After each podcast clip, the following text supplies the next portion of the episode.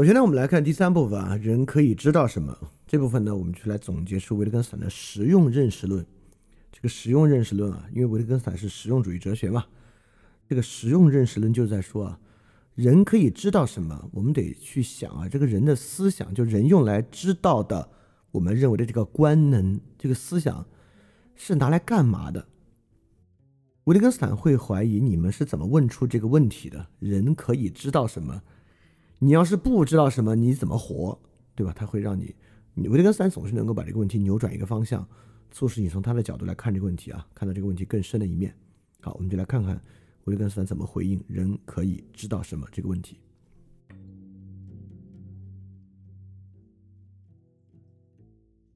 首先呢，在维特根斯坦这里啊，我们能知道什么和我们能说什么高度相关，因为我们一再强调啊，在维特根斯坦的体系之中。语言建制是思想的载体，我们能说什么，我们呢就能想什么。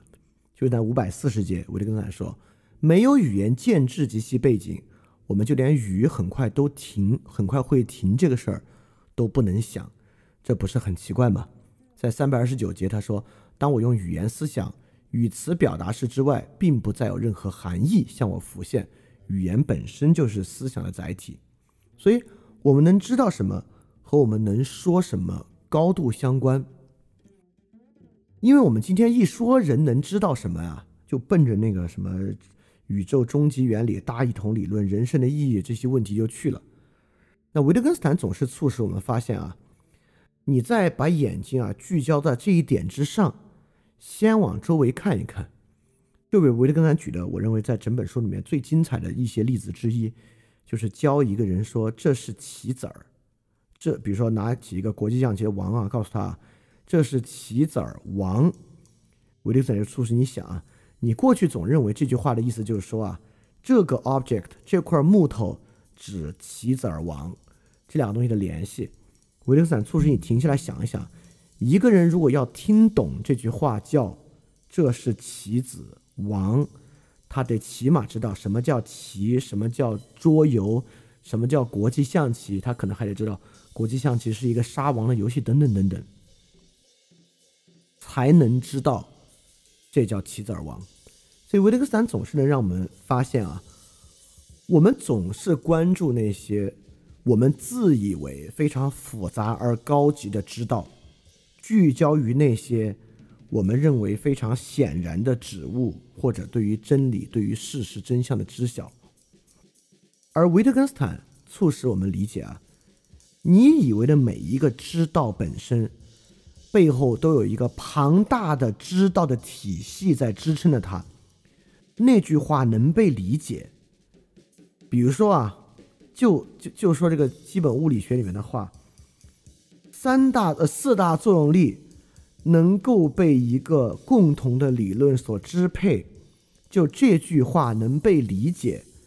这里边的每一个词背后都包含了巨大的知道。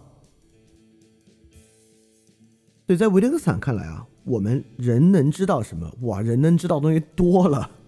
只要你会用词儿，你会说话，那每一句话的这些，每一句话这个语句本身和这个语句背后你做的这个事儿，你都得知道，你的生活才能推进的下去。而所有这些知道呢？没有你想的那么玄。比如维特根就说，在四百七十三节，他会火会烧伤我这一信念，同我会烧伤我这一恐惧是类似的。所以你看，我们之前说人能知道什么，其实在强烈的说人能够构成什么知识。在这里，知识指的是在笛卡尔意义上有完备性，或者呃笛卡尔加这个培根吧，就是它既有这个理论的完备性。又有实践的这个归纳范畴，就是这个所谓实证科学嘛。被实证的这些东西呢，才叫做知识。对维特根斯坦促使你发现啊，你你不要觉得这个生活中我们把它分为人真的在脑子里把它分成知识，然后信念，然后意见、感受、情绪。维特根斯坦促使你相信，在很多情况之下，这些东西并没有截然的分别。也就是说，人能知道什么这句问题，其根本是人能说什么这个问题决定的。人发明了多少语言游戏，我们就在这些语言游戏里面知道那些东西。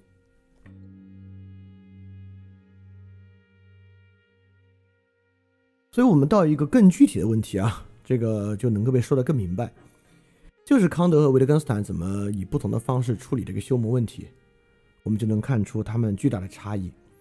当然，我先说这个修修谟问题啊，这个很多人可能已经不记得了。就这三位啊，修谟、康德、维特根斯坦，当然都认为，除了人以外有一个世界存在，这是肯定的啊，这是肯定的。他们没有那种贝克莱的想法，当然有一种世界存在，人呢？当然要去认识这个世界，人能够知道什么和认识这个世界有很大的关系啊，这是肯定的，这是一个最基本的图示，一个最基本的图画和关系，这个他们三个没有区别。修魔就在说啊，人能知道的东西非常少，原因呢？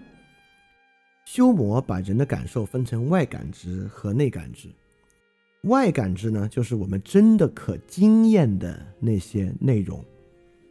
就比如说，你一摸火，哇，好烫，好热，好烫，对吧？这个烫热是一个这个经验，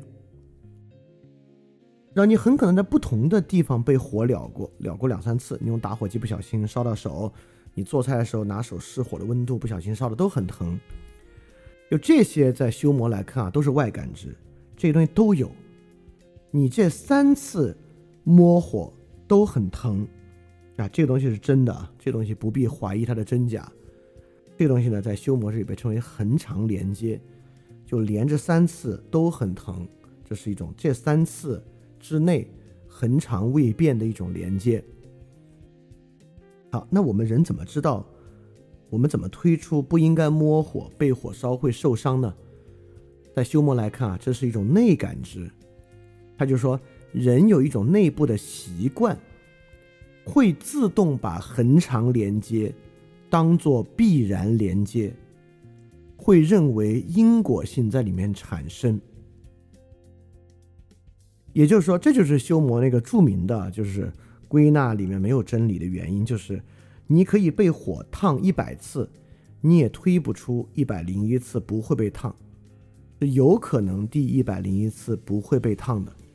因此，你无法从恒常连接里面真正推出必然连接。恒常性里面没有必然性，这个必然性呢，来自于人类感知的一个习惯。某种程度上就在说呢，这个习惯是错的，这个习惯或者说是不完备的。当然，在修魔这里呢，当你理解了修魔的理论之后，你可以不把世界看作绝对因果性的，你可以认识到。必然连接不是恒常连接，你就可以去像修魔一样，克服那些观念，或者呢，把观念当做刺激的，不要受到过去太多观念的牵绊，而去尊重你所受到的这个外部外感知的直接经验。好，因此啊，这就是修魔提出的这个问题。所谓修魔的问题是什么？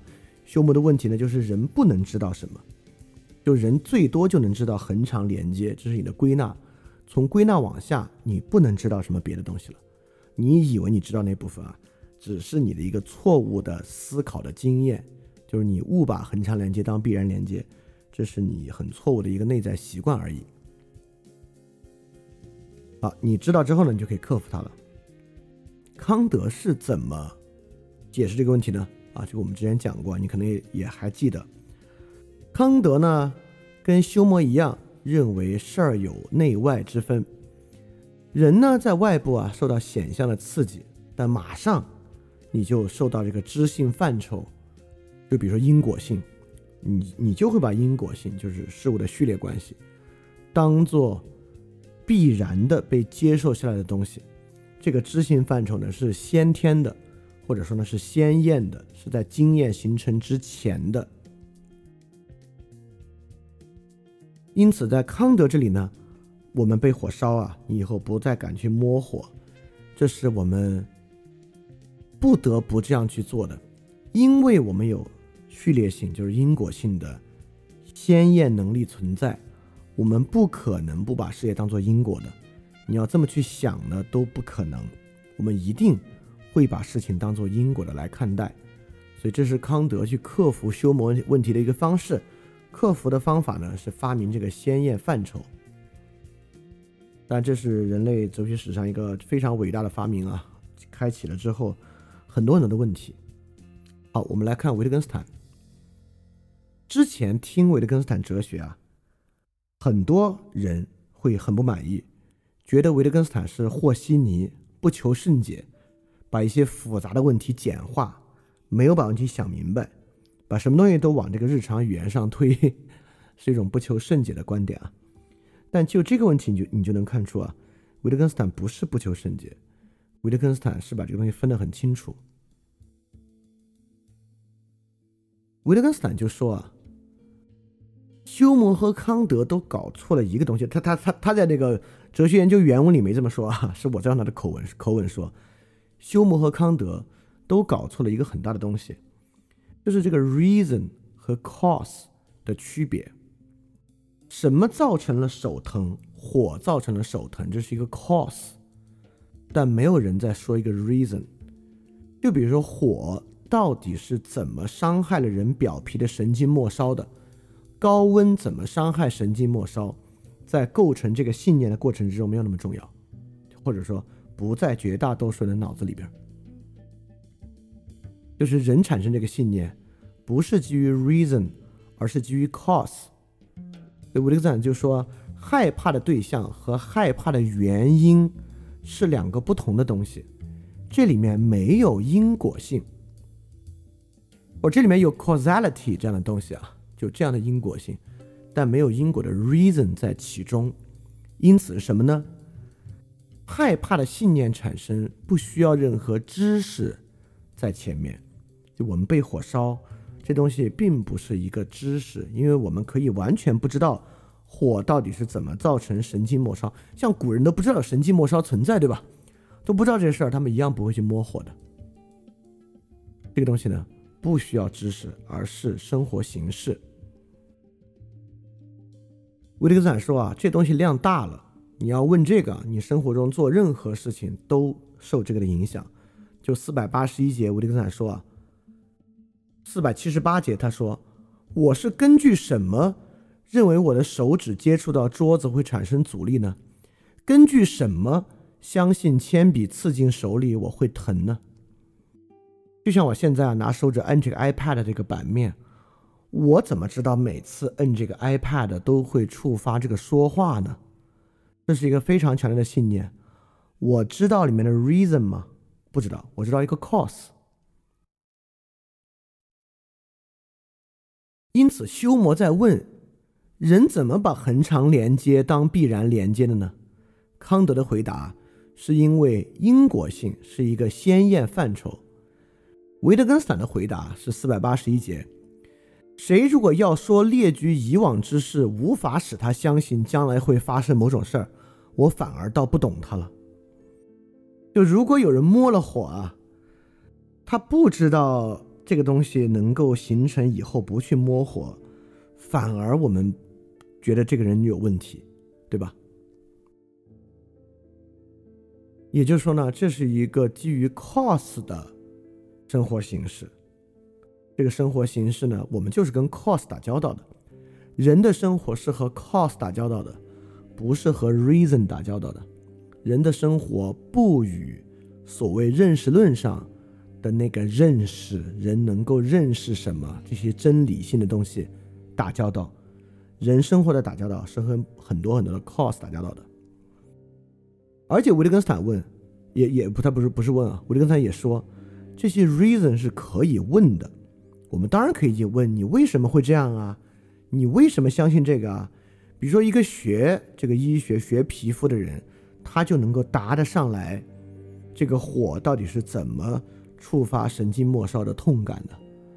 如果一个学这个微最微观的化学和最微观的生理学的人，他甚至能够告诉你这个触发了表皮产生什么反应，对吧？他都能回答得出来。啊，这个一定能能被我们当做一个好的回答。我们能够当做哦，你看这个回答挺好。为什么你相信这样？这是好的回答。但维特根斯坦同样说。这回答的可能性非常多。比如说今天很多问题，我们的回答是因为专家这样说，这当然是一个可接受的回答，这当然是一个有道理的回答。你看，虽然我们以前范范范尔年还确实批判这个专家崇拜，这个专家崇拜的意思是说呢，你你的视野要广一点，你要知道啊，专家与专家之间是有这个二律背反或者有冲突的，等等等等，你你不要去迷信一个专家。但对于有些问题，比如说你一直去找一个，我们就拿中医举例吧，你一直找一个中医，你的很多病在他那儿都能得到很好的治疗，然后你又有个病去问他，中医让你吃这个，然后你朋友问你，你你你最近咋了？你说我哪儿哪儿不舒服，然后他问你你怎么不舒服吃这个呀？你告诉他，因为那个医生让我吃的。这个回答不是一个愚蠢的回答或不被理解的回答，这也是一种 reason，意思是说。即使说 reason 和知识，它指的不是休谟和康德那种关于动力因的知识是唯一的知识。人有很多可以知道的东西，不一定只有动力因的知道才叫知道。所以这是维特根斯坦非常非常强的一点啊。维特根斯坦就说呢，很多问题的回答，首先呢是对这个问题本身的瓦解。你看瓦解不是说这个问题。不必回答，没必要。Next，不是，而是关于休谟问的这个问题，我们怎么从归纳中得出那个真理的？维特根斯坦不是说 Next，而是说我们压根儿没，压根儿就没想从里面得到真理啊，因为我们本来我们也压根儿就知道这是一个基于 cause 的一个问题，而不是一个基于 reason 的问题。那我想进进一步说啊，reason 当然可以问。说道理是非常重要的语言游戏，但那个 reason 也不是就非得是你们说那个动力因的语言游戏。reason 有很多很多不同的方式可以去解答。所以说，关于人能够知道什么呢？这是维特根斯坦一个非常大的转向。也就是说，维特根斯坦一直在说啊，什么是哲学病？哲学病的病因来源是什么？啊，如果你真的一直听。反正联想维特根斯坦，你现在脑子里，你你把这个当做一个考题啊。如果这个问题你回答不出来呢，你这个不合格，啊偏食，对吧？只用一种单一的例子饲养思想，导致哲学病，要想起来这个。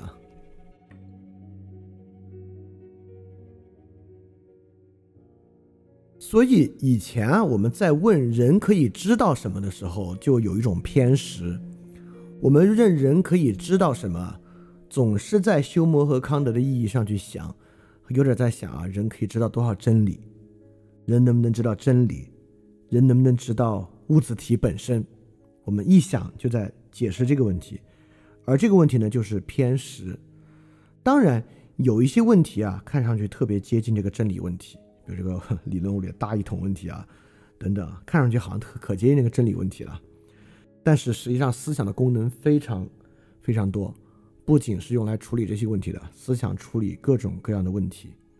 你看，之前我们说人可以知道什么，要么在问人可以知道什么真理，要么在说呢，人的知识到底能有多确凿？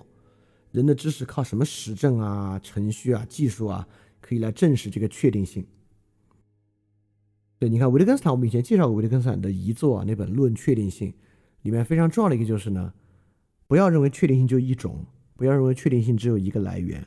确定性有很多的来源，约定俗成是确定性一个非常重要的来源。因此，思想是什么呢？思想不是要得到现象背后那个逻辑真理，那个逻辑是，不是？思想本身就是说话，就像二十五节他说，也就是说动物不思想，因此呢，动物不会说话。在三十二节他说，换言之，似乎这个孩子已经学会了思想，只是不会说话。思想这个时候呢，就像在说他对自己说话一样。所以思想是干嘛的呢？维特根斯坦在九十六节说啊，思想语言似乎呢是世界的独特对应物，是世界的一幅图画。也就是说，我们人能知道什么？我们的知道对象，我们的认识对象当然是世界或自我，或者在世界中的自我。维特根斯坦不会认为没有世界存在，因此我们知道的呢？我们知道的各种各样东西啊，都是关于世界的一种图画。思想我们人的所知，人能知道什么？人能知道很多不同的世界图画。而维特根斯坦在好几节都说啊，不要把思想当做我们要去搞一个超级秩序，就像我们认为所有的一切背后都是动力因啊、大一统理论啊等等等等，我们有一套超级逻辑、超级粒子思想，就人能知道什么这个问题，是在问人能不能搞出关于宇宙和人的超级秩序这样的问题，就是不要去想搞超级秩序。因此，人可以知道什么呢？其实再问啊，人可以掌握什么样的语言游戏？好，我接下来举几个例子啊，来说明维特根斯坦这个观念到底指的是什么问题啊？我们来看看，呃，就是这个这个例子很逗啊，你初听会觉得这个例子，这是在生活中重要吗？然后接下来你会发现，其实这个生活中非常非常重要啊。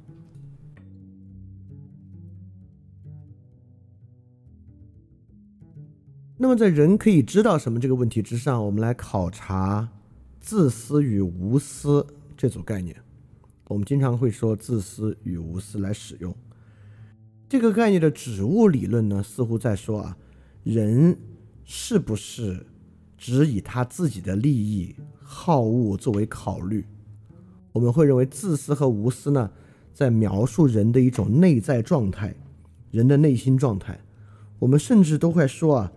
这个人是个无私的人，那个人是一个极端自私的人。这个自私和无私呢，你说他是种性格也罢，说他呢是一种好像人的一种官能也罢，好像人脑子里面得有一个这个自私中枢，这个中枢的发育状况和不同的连接方式啊，会决定一个人自私还是不自私，似乎在说这么一个事儿。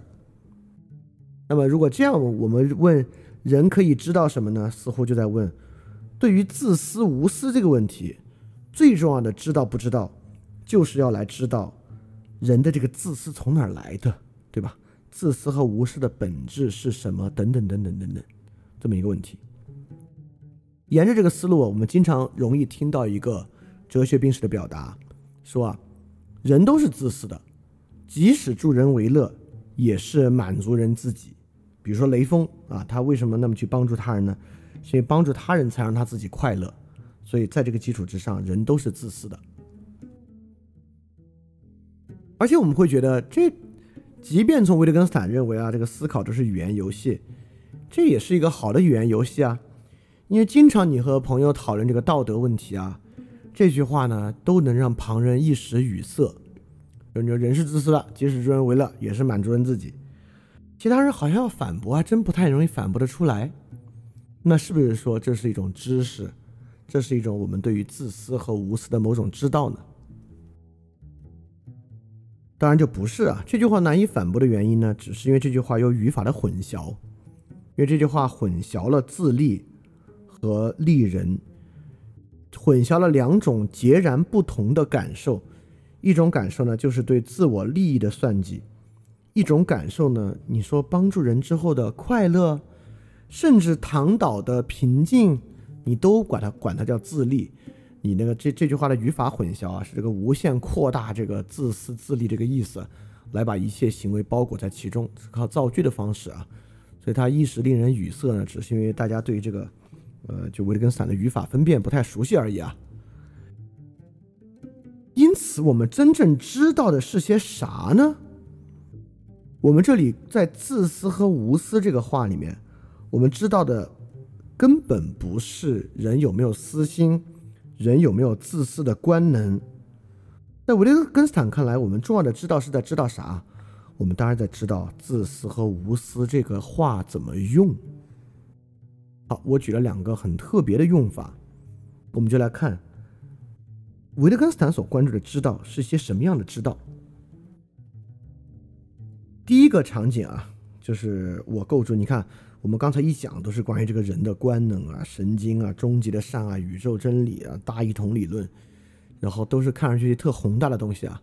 现在举的这些例子呢，你会觉得这些例子卑微的难以跟那些例子相比。但一定要记得，维特根斯坦说过一句话，他说：“如果思想、语言等等这些词汇要起作用，它起作用的方式呢，一定和桌子、椅子、台灯一样卑微。”所以你不要觉得这些例子很卑微啊，这些就是我们生活中最重要的知道啊。这个问题它的重要性，我一会儿会再做论证。好，我们先来看自私与无私的使用。第一个例子呢，就是我们我们一堆人打麻将，对吧？假设其实这个这个话应该，我之所以有这个例子，是从我们家的牌桌上听来的啊。假设有一个人吧，麻将打得非常好，你知道这个打麻将打得好的人啊，他基本上能在规则之下算出对方的牌啊，比如打到这个中后段。他算对方听哪张牌，算的八九不离十，基本是没有问题的。所以这些打得好的人呢，基本上不会点炮。啊，呃，如果你不会打麻将，意思就是说他不会打出一张错牌，促使对方赢走他的钱。就对方如果没有运气好到自己自摸赢钱的话，他是不可能从你打错牌上赢钱的。就可以这么来理解这个意思。所以在牌桌上呢，经常会产生这样的对话，就比如说。呃，我就不，我我我其实并不知道普通话该 该该怎么讲这个话，在四川话方言里面，它叫陪角，它大概意思就是说我猜你听哪张牌啊，它的意思是这个，经常会产生这样的对话，就是说啊，我知道你胡的是这个三万和五万啊，我是不会打给你的，我打这个二筒，比如说是他的下家，他下家呢就比如说知道他真的是猜的对，他下家呢。就经常会说你别这么自私嘛。这句话什么意思呢？这句话在说他很自私，不点炮吗？真的有很强烈这个意思吗？麻将这个游戏有什么自私不自私可说，对吧？这句话在说，其实这句话很大的意思在说你猜对了。就当人这么说的时候，其实是在很无奈的表示你猜对了，或者在表示。你这个牌打的真好，你这个牌打的好。但是，我要问个很重要的问题啊，为什么不直接说你打的真好？就为什么不要他说我知道你胡的是三万和五万，来二筒，你说你猜的真准，你打牌打的真好，你为什么不这样不这样说，而要说别这么自私嘛？就是这个原因是什么？你可以去想一想，你可以设想一个世界。在这个世界里，没有这些“别这么自私嘛”这些的话，所有话都是最直率的回应的。你猜的真准，你牌打的真好，就是它会是一个什么样的环境？你完全可以想象，如果今天是纯陌生人在打牌，上家说啊，你可能胡三万和五万吧，哎，我不打给你，我打二筒。这个时候你很难说别这么自私嘛，因为你现在说别这么自私嘛，很可能会带来很大的困扰和。疑虑，如果脾气不好，可能对方会不高兴。但是熟悉的人就不会。在那种情况之下呢，你可能会无奈的说：“你猜的真准。”所以可见这两句话的用途是非常不同的。它在不同的情境之下，也就是说，别这么自私嘛。当然，在表达除了你猜的真准之外，很多别的意义。第二个例子呢，你去咖啡厅找你个朋友。然后你朋友已经点好一杯咖啡坐在那儿了，然后你跟他说：“哎，我来了，你去给我点杯咖啡吧。”你朋友说：“没事儿，你就喝我这杯吧。”然后你有时候会说：“你这个人还挺无私，对吧？”你这里是在说他无私吗？这里其实是个反讽，对吧？你在说你小气，但我还是那个问题，现在你为什么不直接说你怎么这么小气啊？你还挺无私，比你怎么这么小气多了什么东西？你现在也会觉得这不就是俏皮话吗？这不是给朋友说一句讽刺的话吗？我们会觉得你在这里说你怎么这么小气，好像不少什么，对吧？但其实你如果是个情商稍微比较高的人，你知道少啊，少很多东西。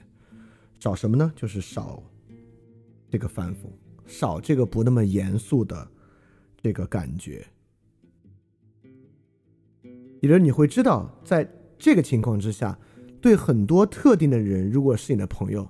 你还挺无私，会非常平顺的让他去给你买一个买买一杯咖啡，而你怎么这么小气，会让他真的就不给你买咖啡了？就就是呃，大家应该能听懂我的意思啊，这就是这里面多出来很多的意思，在这个具体的语言游戏之中。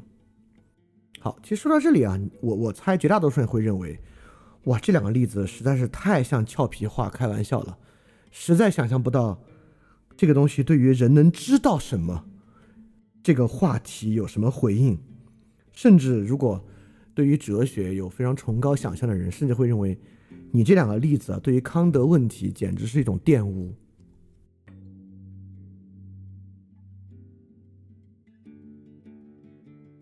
实际上呢，完全不会。你认为听上去这些东西很不必要、很不重要的原因呢，是因为这些玩意儿你会。好，我们现在设想另外一个问题啊，想一想，如果你用非母语和一个母语的人谈恋爱，你会遇到多大的麻烦？假设你的外语一般般，你的英语一般般，现在你要跟一个英语人。说英语的人用英文谈恋爱，你会遇到多大的麻烦？我们都见过，在你英语不那么熟练，或者一个外国人中文不那么熟练的情况之下，很多时候表达会过于严肃，或者过于轻佻，导致被人误会。或者，如果我们知道他外语不好，我们就会认为这个人的话只是显得笨拙，而这个笨拙本身会丢掉非常非常多的意思。就像很多外语直译为中文，我们依然不会明白那句话是什么意思的，因为我们知道，我们不知道那背后的语言游戏。就是理解这句话的意思，并不是这句话的字面意思，而是这句话背后的语言游戏，你才能明白是什么意思。在这里，大家可以尤其注意到，我猜很多人应该会有这样的经验，就是一门外语你并不熟练的时候，你的表达总是过度的，要么过于严肃，要么过于轻佻。要么使用了根本不在这个情境之下应该用到的词汇，呃，就比如说我我想个例子啊，嗯，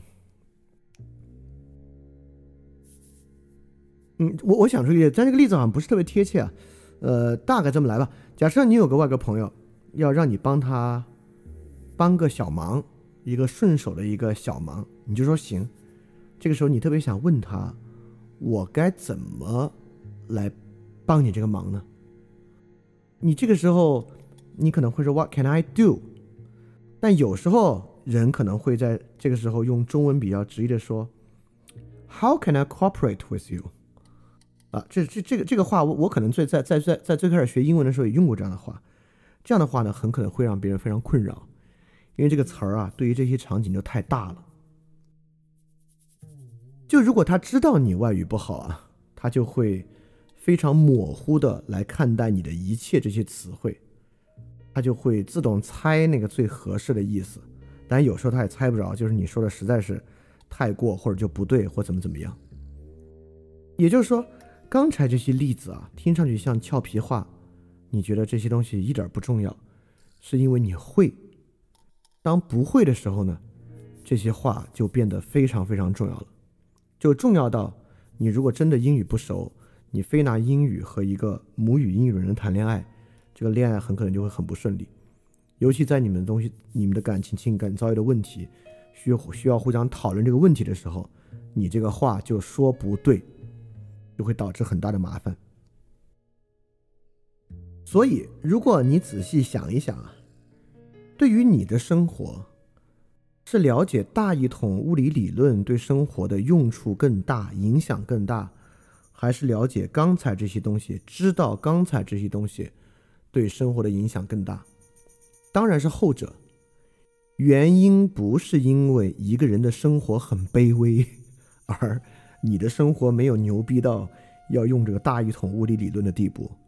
没有人的生活要去用大一统物理理论，除了一个以这个为发论文的人，他用这个大一统物理理论，也不是要去支配他的。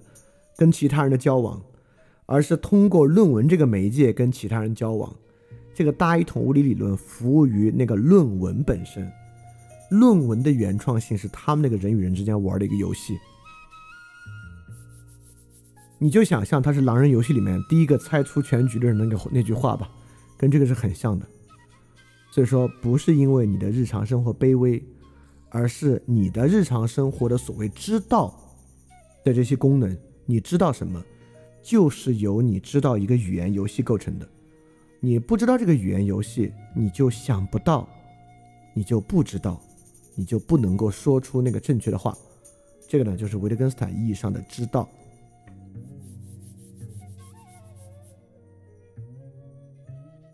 所以，确实在人能知道什么的问题之上存在一种偏食。我们一想啊，人能知道什么，就去想理论物理、黑洞、基因、意识的本质。人能知道这些吗？你的生活不跟这些东西打交道。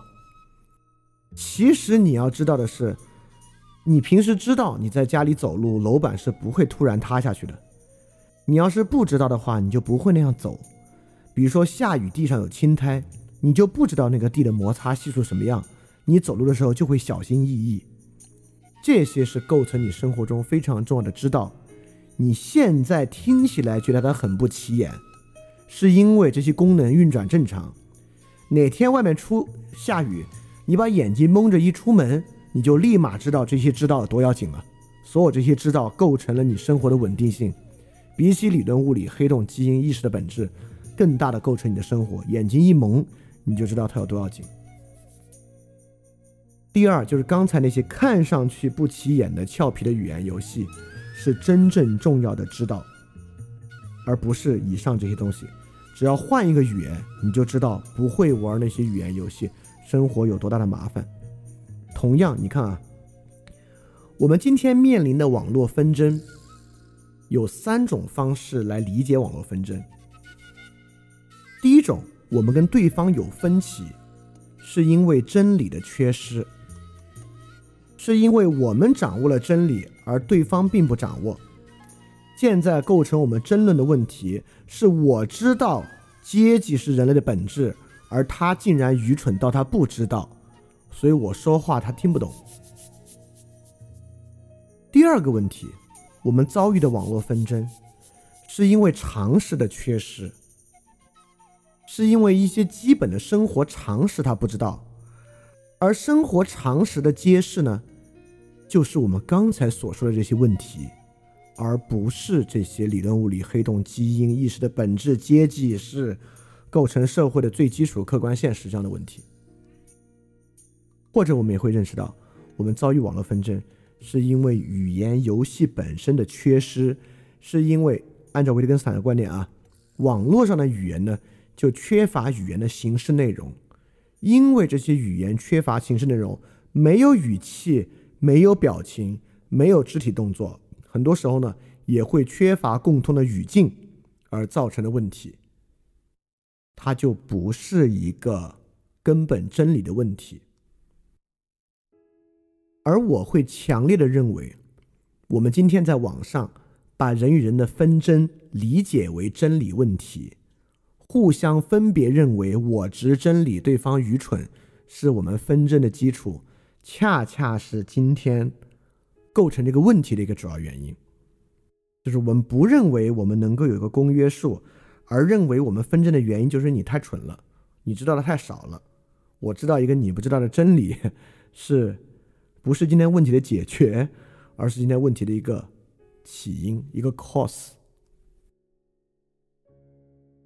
因此，去设想我们能知道什么。